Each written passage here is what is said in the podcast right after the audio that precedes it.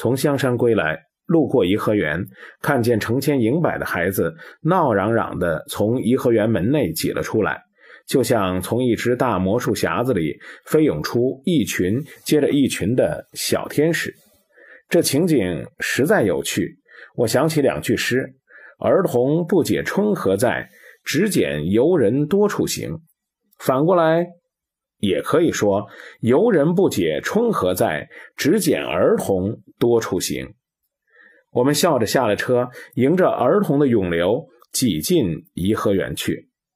我们本想在知春亭畔喝茶，哪知道知春亭畔已是座无戏地。女孩子、男孩子戴着红领巾的，把外衣脱下搭在肩上，拿在手里的，东一对儿西一对儿，叽叽呱呱的，也不知说些什么，笑些什么。个个鼻尖上闪着汗珠，小小的身躯上喷发着太阳的香气息。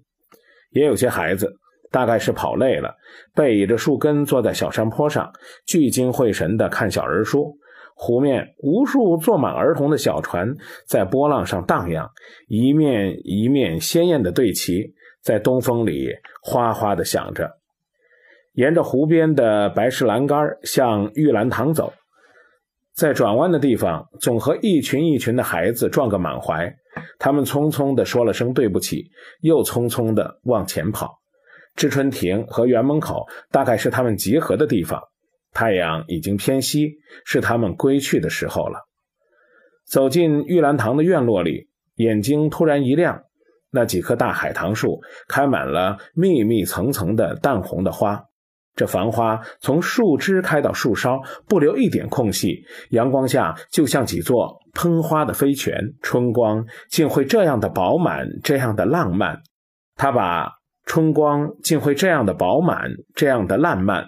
他把一冬天蕴藏的精神力量都尽情的释放出来了。我们在花下大声赞叹，引得一群刚要出门的孩子又围聚过来了。他们抬头看着花，又看看我们。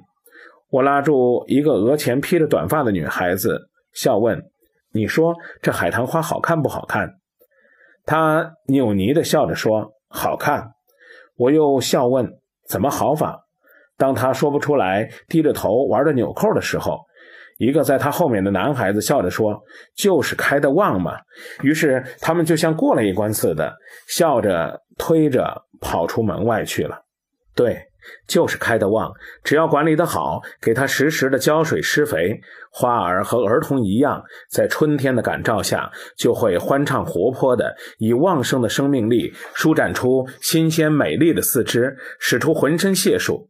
这时候自己感到快乐，别人看着也快乐。朋友，春天在哪里？当你春游的时候，记住只捡儿童多处行。记住，只捡儿童多处行，是永远不会找不到春天的。